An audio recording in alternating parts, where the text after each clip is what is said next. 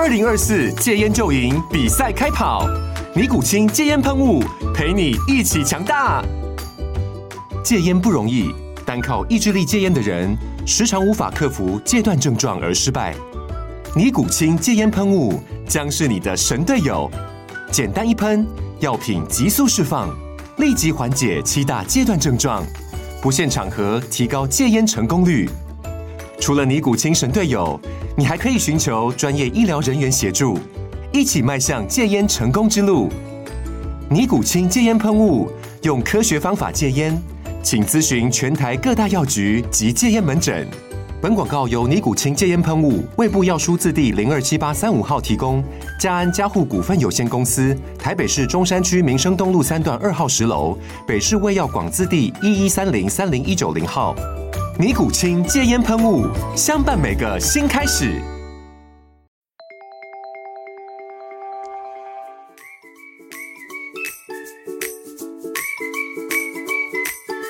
大家好，欢迎来到工程师的商学院，我是王同学。大家好，我是郭老师。不晓得大家有没有听过“隐形冠军”这个词哦？如果你有稍微在读商业的新闻的话。很长，我们会把一些不为人所知，但是非常厉害的企业叫做隐形冠军哦。尤其台湾有非常多厉害的制造业啊、科技业，都是属于这种类型的隐形冠军。是的哦。对，那我们举例而言，像是全球每十件的潜水衣就有六点五件是来自于台湾的制造商，就叫做薛长兴工业。那或者我们很常看到的街头的假娃娃机，也是台湾厂商独霸的企业哦。那全球有高达九成的假娃娃机都是 made in 台湾的，这个产值啊，高达新台币的两千亿哦，很可怕。哇，这是蛮多的，这大概六十亿美金。对，那我们可以看到很多就是路边看到的游戏机啊，大型游戏的制造商，就也是来自于我们台湾的一个叫做上方国际兴业哦。哦，这个的确是。隐形冠军，对，然后他就完全不知道这家公司 八九成外销到日本、欧洲、美国这些地方这样子。那其他的，嗯，现在他可能知名到不太像是隐形冠军了，但早期可能像是像呃半导体，可能就有台积电啊，脚踏车就有捷安特啊、美利达等等的。那嗯、音乐的话部分，我们台台湾的萨克斯风也是独步全球的哦。对，那像还有水龙头啊。螺丝螺帽啊，等等的这些，我们很常生活中运用到的东西，其实，在放眼全球，台湾都是非常厉害的产业哦。对，那嗯，老师你怎么看待台湾其实有很多隐形冠军这件事情？好的，那我们在讲到这个隐形冠军，我们稍我们稍微来回顾一下这个啊隐形冠军的一些定义。哦，隐形冠军它其实是有是有条件的，就对了。是的，因为这一这个在作者在写这个隐形冠军这一本书的时候呢，嗯，他有一些定义让大家知道说他为什么会。啊，想要跟大家谈论一下这些啊隐形冠军，因为他认为呢，未来的世界是会靠这些隐形冠军的推动而产生一些科技嗯的一些突破。那因为科技的突破会产生生活上面的一些改善。嗯，那这些年来讲，我们其实也看到很多很多的改善是从这个地方啊看到的。嗯啊，那我想我们啊，在这个隐形冠军来讲的话，他就是希望是第一，他是隐形的。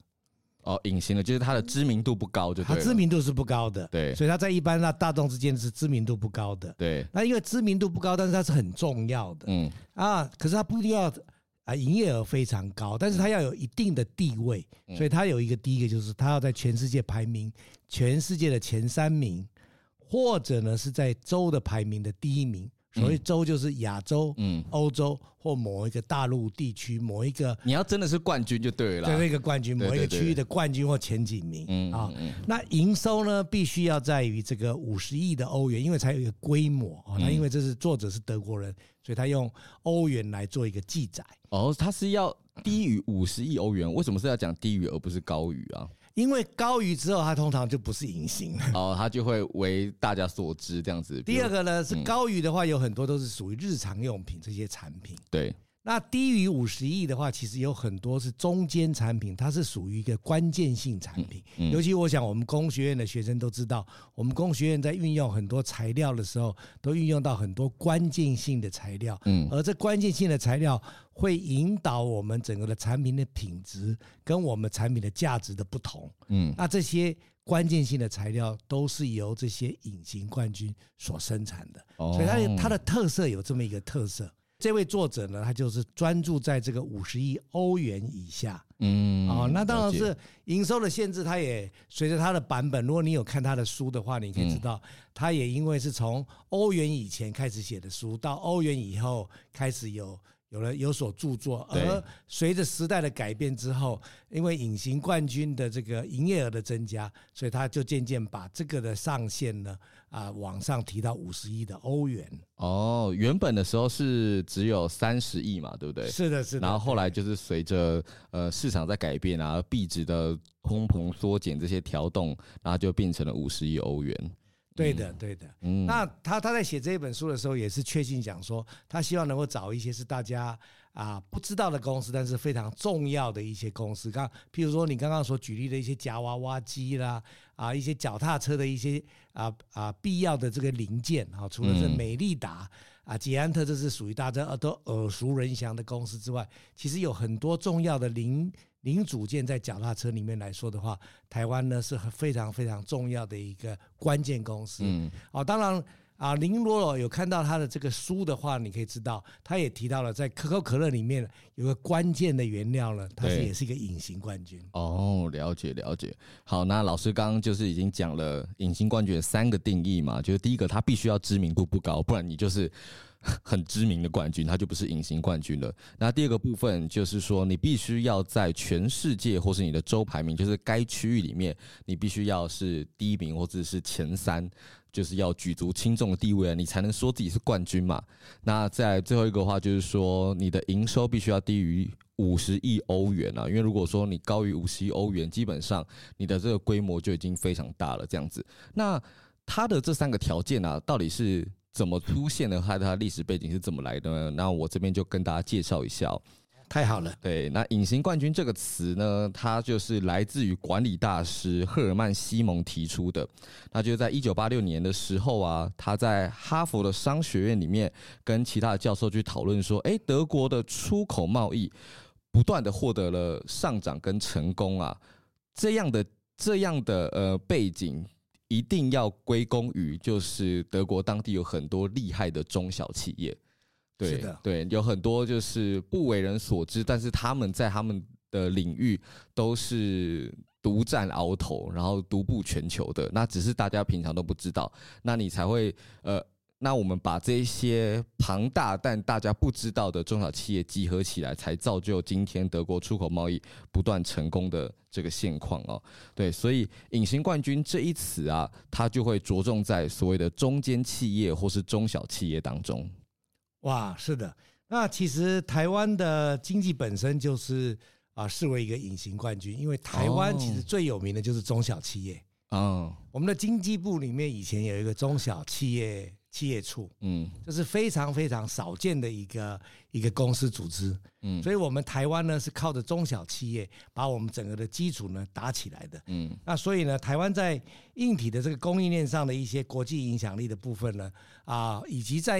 相关的一些应用上来说的话呢，我想我们台湾的一些隐形企业呢，啊，越来越多出现了。那这个来讲，刚刚我们提到了一些半导体，嗯，提供了一些硬体。夹娃娃机也好，嗯，那我相信大家会渐渐也知道，台湾在运动产业当中来讲，也是有非常多的隐形冠军，嗯，这一点来说的话呢，我想啊，如果工学院的学生你有做健身的话，你看看你的健身旁边的一些运动教练们，嗯，他们所穿的衣服来说的话，嗯，很多都来自于我们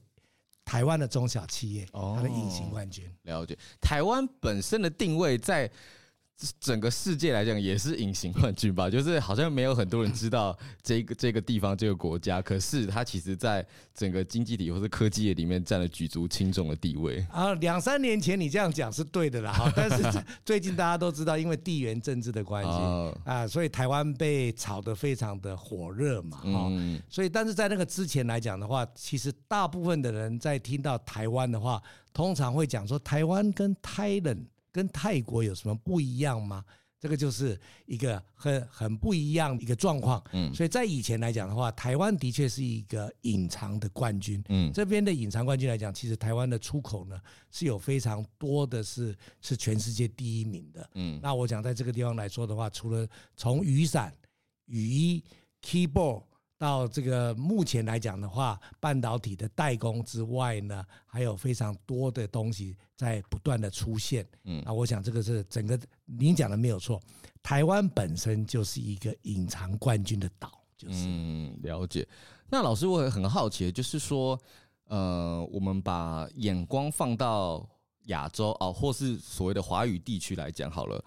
为什么台湾这么一个小小的地方，可是科技业跟制造业会这么厉害？这么多的隐形冠军存在在这个岛屿上面呢？嗯，我那我想，我们先呃回归到啊比较早期一点的话呢，大概在一九八零一九九零年那个年代的话，嗯、那我们台湾其实做了非常多的代工产业。对，那这个代工产业呢，也造就了台湾很多做量产的人才。嗯。做了很多我们品质改善的一个机会。那台湾人因为有蛮多是祖先是从这个大陆过来的，嗯，所以都是吃苦耐劳的，一些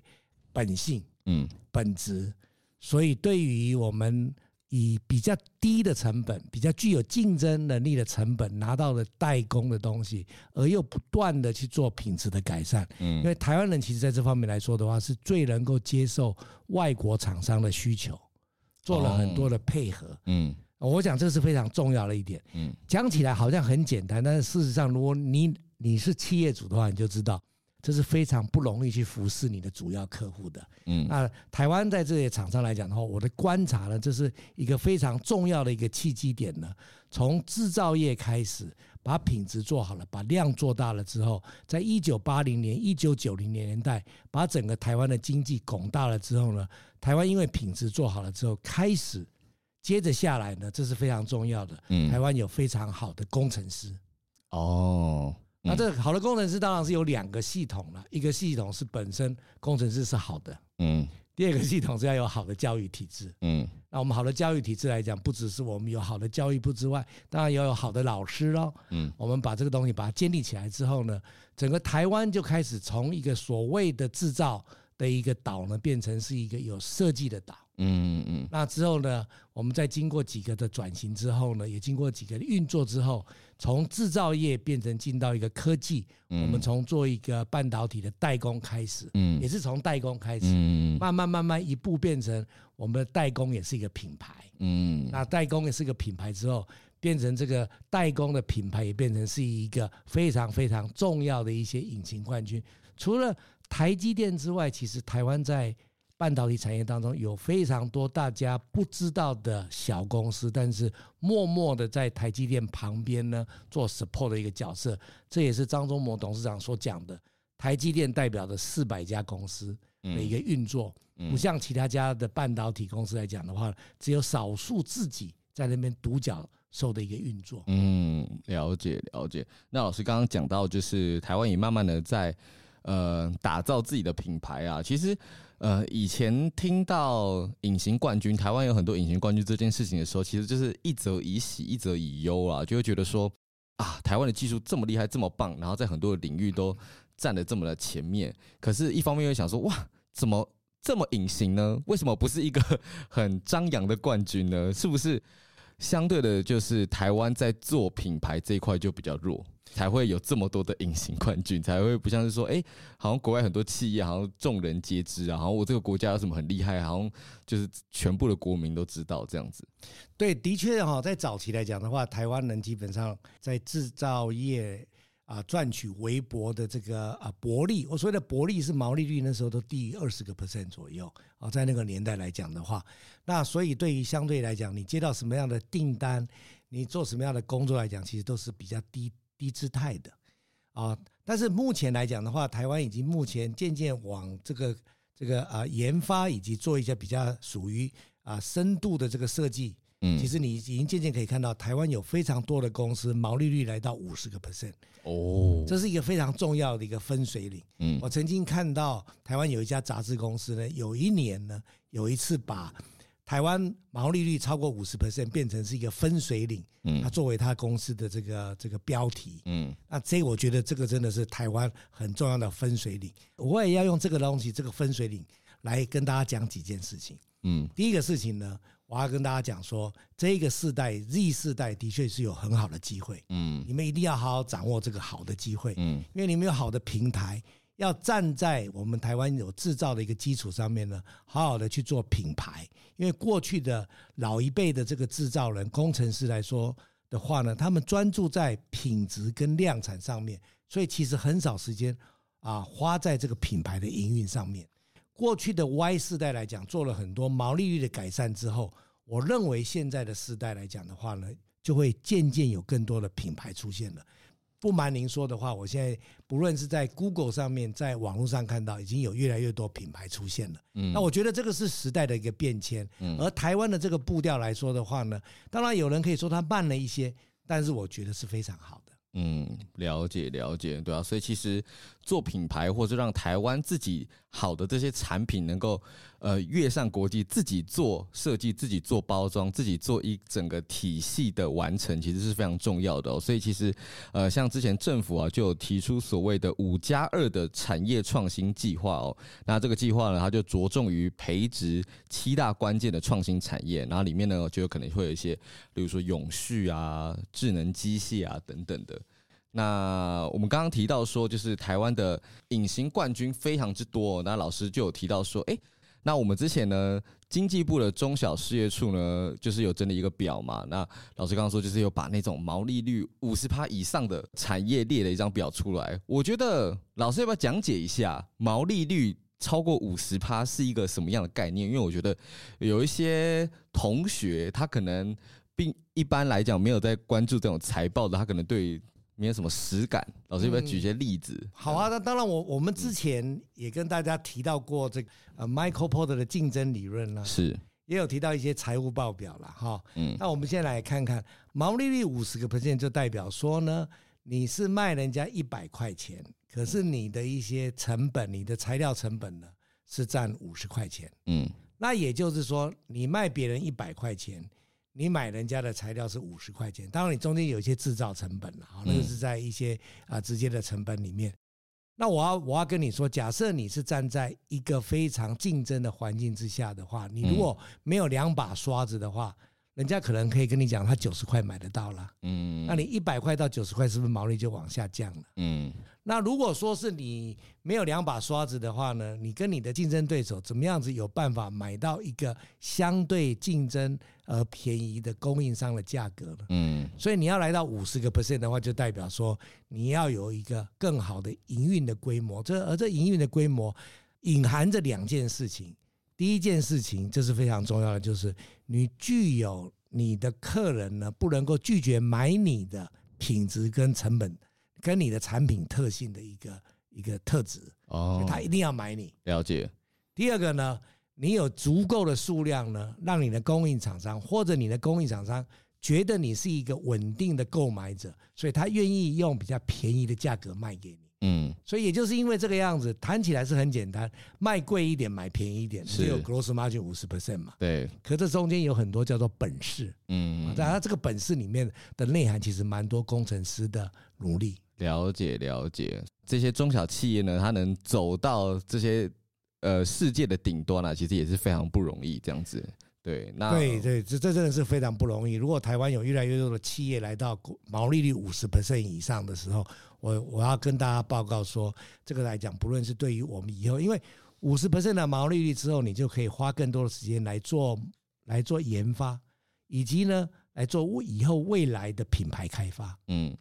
好，那我们今天呢，就是要举一个例子啊，他就是我们台湾的这种隐形冠军，然后他也是毛利率五十四点八九趴的勇者。哦，这是高科技产业吗？哦，半导体产业吗？并不是哦，我们今天要谈的这家公司呢，就叫做亿丰，它是个十百千万十万百万千万亿的那个亿。然后丰富的丰，易丰这家公司，它是在做窗帘的。窗帘五十盆以上，很厉害吧？哇，那你来告诉，来让我们知道一下它到底是什么样子的公司吧。OK，那易丰这家公司呢，它是源自于台中的这个老品牌哦。那它原本。早期呢是做这种竹制窗帘的，后来成为这个窗帘代工大厂，后来他们自己有成立一个自有的品牌，就是 Norman 这样子。那他们一直专注在这种客制化的窗帘市场，之前也一直起起伏伏，本来有快要品牌收掉了，后来他们的呃老板的两个儿子啊，他们都姓年啊，就是台中年家这样子，花了七年的转型哦，现在呢就是。跻身全球前三大的窗帘厂商，可是他们的这种呃毛利率跟获益比啊是全球最高的这样子，然后对，然后他们就是光呃每年的话都是两三百亿的台币在起跳的这样子，营业额两三百亿，没错，那毛利率有五十几。percent，对。所以他们可以运用的资金有一百多亿，对，哇，非常厉害，非常厉害。那他们的客群呢，基本上就是那种呃，美国的白宫啊，中东皇室的宫殿啊，啊，或者像中国很多的那种大型的豪宅，整批建案。的那种窗帘都是用他们家的这样子，哇！所以可见他们已经是直接是做到所谓的工业四点零的状况。嗯，他们跟客人直接做联系，所以把总体的这个整整个的垂直价值都放在易丰上面了。那像易丰，呃，他们在二零二三年的这个财报呢，那我们刚刚就讲他的首季财报营收就来到了呃六十点六五亿啊。那毛利率就是刚刚讲的五四点八九趴这样子，呃，像其他科技业的毛利率，老师可以大概讲一下吗？就是让他知道说，哎、欸，他五十四趴到底多厉害？五十四趴哈，嗯，五十五十趴到六十趴之间，当然大家都知道是台积电嘛，嗯，台积电曾经前一季有创超过六十 percent，嗯，但是那个是因为它整个的量产增大了。这几季来讲，因为它有新制程开发了，所以它要分摊一些新制程的一些啊成本，所以它可能来到五十五个 percent 左右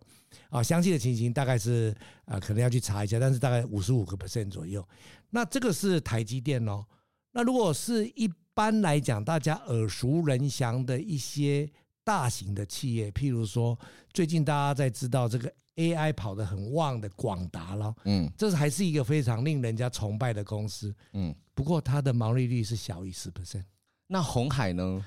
红海呢？嗯、鸿海大家都知道，它生意声量很大吧？它也做非常多的工，它也做很多的动作。红海大概在六个 percent 左右。哇！他大家真的不要只知道科技业而已。如果你有就是手边有一点钱，有些要做投资的分配的话，其实有时候去关注这些隐形冠军也是一个很好的选项。是的，那当然我也要要刚刚刚刚王同学有提到了一个，你关注一个来讲的话，一个叫竞争力，一个企业的竞争力。刚刚我稍微解释了一下，从 Michael Porter 的角度来讲，知道我们的竞争对手跟我们的卖家，所以当中你产生一个毛利率，所以大家一定要去关注它的毛利率的变化跟改善。那我这边再讲一下，就是亿丰啊，他们呃在全球的这个规模，那亿丰他们现在营收规模是全球的第三名哦。那他们基本上是只有龙头厂商一个叫道格拉斯的五分之一，可是呢，他们的这个净利率是全球窗世界，就是呃做窗帘啊、窗户的饰品龙头的三倍，就到达三倍。哇，对，非常厉害这样子。那刚刚王同学讲的道格拉斯，如果你有常看杂志的话，嗯、大概每一期的杂志都有他们的广告。嗯，他们基本上就是垄断了整个北美，应该说就是他们是一个大龙头了。大龙头对。然后当初他们要呃抢占这个市场的时候，其实也花了很多的心力哦。那他们在二零零八年的时候，他为了要收购通路厂商而有暂时的下市，然后二零一五年的时候才重新在台挂牌上市。那不过呢，它一年内市值就冲破了千亿这样子，所以从呃二零一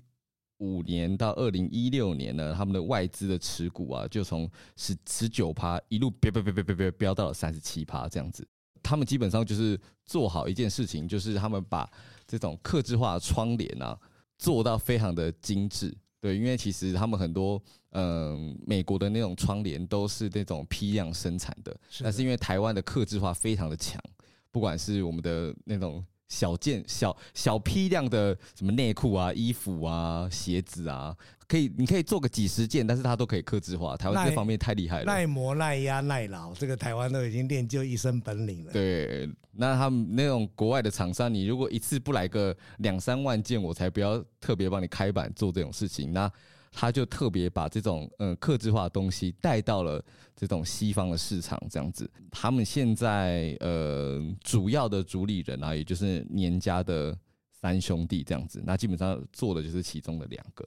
对，那所以易峰在未来的话，他们也是要开始转向了一些新的方向，比如说他们就把他们的厂家开始要在墨西哥扩厂。我相信如果说有在关注这种制造业科技的新闻的话，一定会知道说，哎，墨西哥制造应该会是未来的一些热门的话题，非常非常重要的话题。对，如果你有关注到一些制造业的这个基地的移转的话，你应该要多多关注这个墨西哥的发展。嗯，哎，老师，为什么墨西哥它最近会变得这么热门呢？那最主要当然是属于所谓的这种我们在讲到这种地缘政治的这个转移，以及当然墨西哥离美国北美市场是一个很靠近的地区了。那本来啊，墨西哥跟美国跟加拿大就有签订所谓的这个啊 NAFTA 北美贸易的协定啊，只是过去一直都是因为啊讲到全球化，所以全球化的单一市场就是由中国来提供做做制造业，所以整个的生产 supply chain 都。都是被中国吸收了，但目前来讲的话，整个的啊营运的中心思想、策略营运的方法呢，都转移成区域的营运的方式。那我不评论哪一种到底是对或是错了，嗯，但只是说，当这种啊策略营运的中心在做改变的时候呢，墨西哥就有它的营运的这个所谓的策略的地理位置，嗯，啊，那所以我我认为大家应该多多关注墨西哥未来的一个。啊，重要性的这个变化，尤其是工学院的学生们。嗯，了解了解。那老师，我想问问看，如果说我现在是一个呃工学院的学生，我是或是我是一个刚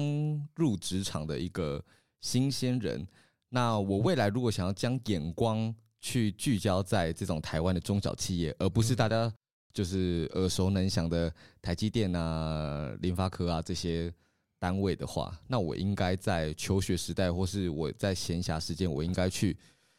sharpen 我什么样的技能？哦，好，你要把你的铅笔怎么样如何削尖就对，对对对对，sharpen your strategy。好，那我想这个当中第一个就是说，你一定要能够了解所谓的竞争理论。嗯。这个竞争理论能够帮助你了解到说，你怎么样子做到达到客人的需求，怎么样子得到我们的供应商的 support，嗯，而同时之间呢，你做出一些是让你的竞争对手没有办法进来的，嗯，这是非常非常重要的一个概念跟你的一个策略的想法，嗯，你唯有不断的 sharpen 你自己这样子的一个想法，你才能够往这个地方去移动它，嗯，好，那当然这是第一个，第二个来讲的话呢，就要养出你的本职学能。嗯，这个本质确认，所以通常一般来讲的话，隐藏冠军里面来讲，一定有一个中心的一个我们叫做核心能力。嗯，这一家公司一定有一个核心能力，这个核心能力你自己一定要掌握住。了解啊，这这是你在求学的时候一定要掌握住你的自己的核心能力。第三个当然就是说，你一定要有具有一个本质，你的本质就是能够吸引别人跟影响别人的一个能力。嗯，那这个来讲的话，这是非常非常重要的。嗯，所以如果你在求学或在工作的当中来讲的话，尽可能磨练你这方面的能力。所以这三点来讲的话，第一点，你了解什么叫商业的本质。嗯，第二个，你要培养你的核心能力。第三个，你要增加你的影响力的本质，跟你的影响力的一个啊、呃、这个 power 的这个展现。嗯，因为中小企业或者这种隐隐形冠军的话，它的规模就没有像台积电那种公司那么大，所以你必须同时身兼，也不一定身兼，就是你同时就要有那种行销的概念在哪里。因为这种隐形冠军啊，它的规模就不如台积电那么样的庞大。它的呃规模很小的时候，你必须脑袋里面就要同时有行销的概念，对，你就要有组织管理的概念，你就要有跟客户、供应商这种应对进退的概念，不是不是说你在台积电里面哦，你做 R D R N D 你就做 R N D，嗯，然后你做 P N 你就做 P N，对，你就把你的角色扮演好就好。对，但是在就是你刚刚王同学所讲的这里面来讲，蛮重要的就是说，在比较小型的公司来说的话呢，通常你是从研发开始或做一个新产品开始的时候，你就是从的这个，你跟着这个产品，从研发角度，从生产角度，从开始打样之后到进到客人来讲，你是跟着这个产品一直往前走到卖出，所以你其实是跟着这产品变换你的角色的。那整个这个产品做完之后，量产变大的时候，你你就是变成这家公司的副总经理了。了解，老师，我记得之前好像有听你分享过，就是有一个学生他就在问你一些。职涯上的建议是的，对，然后后来你就跟他说，哎，也好像可以把目光也放在一些传统产业上面。然后他后来就去了台湾也很有名的这种隐形冠军，就是红牌油漆嘛，对不对？对对对，是的。嗯、那所以这个来讲，基本上来说的话，如果你进到这种比较是属于这种隐形冠军来讲的话，而你又是属于学有专精的话，嗯、其实你马上就可以变成这个行业当中，在或在企业里面当中非常重要的主导人了。而且他在公司里面是大家都非常的礼遇他，对不对？对对，因为因为他相对来讲，他是非常少数的精英的，嗯、念到硕士或念到博士的精英分子嘛，嗯、而你又愿意做这个事情。嗯，大家想想看，如果说你进去像联发科、台积电啊这种。台金交层的工程师、硕博士的一把抓，大家都像普通人一样。可是如果说，哎、欸，好像差不多的呃薪水，你如果来到了这种中小企业或者传统产业的话，哇，人家对你的的这种 尊敬啊、礼遇都相对来的非常好。其实有时候那个 kimochi 也不错，这样子。是的，但当我刚刚你刚刚讲到一个薪水，差不多薪水，其实薪水都是差不多啦。但只是说台积电坦白说，他们在做。bonus 以及在其他的来讲的话，因为他表现好，所以他们的 bonus 或配股来讲的话，很有可能这方面来讲，这几年来说的话，是会非常亮眼的。嗯啊，但是竞争的程度跟工作来讲的话，当然他你也要付出相对的付出，在其他家公司你也需要付出，但是可能在其他家公司，你的付出的层面是比较广，跟你可能。获得的东西跟你的的这个这个牺牲的东西，可能是我所谓的牺牲，就是你的时间了哈。那可能是不一样的。那你可能啊，这两个当中要得到一个平衡，各有利弊啦，这样子。一定是，一定是的。你一定要，尤其是现在的资讯这么发达了哈。我想。啊，不论你现在是在啊准备就业的啊，或者说是已经就业想要转职来讲的话呢，我认为你都应该都有机会好好的思考一下。那老师，如果说我想要去这种，那老师如果说我想进去这种隐形冠军的产业，想要去了解或是去实习啊等等的，可是有时候这种中小企业啊，他们就自己没有开这种。工程师的缺啊，那我们该怎么办？怎么去打开这个敲门砖？啊，以以以我所知道，这个啊，所有这个啊隐形冠军来讲，或者是台湾即将成为隐形冠军的这个产业来说，在台湾是非常多家的，嗯，啊，超过百家以上的。那如果你要进到这样子的一个公司来说的话呢，因为毕竟来讲的话呢，他们不一定会透过所谓的一零四或一一一一来。来招募，嗯，这最重最重要的工作，坦白讲，就是要靠你自己的本事，你就是要去 promote 你自己，要去介绍你自己。哦，我自己自己自己按门铃去介绍自己，是不是？对对对对。哦，那我们以前早期的时候，我曾经有碰到一个我的长辈，那他是啊飞利浦台湾的董事长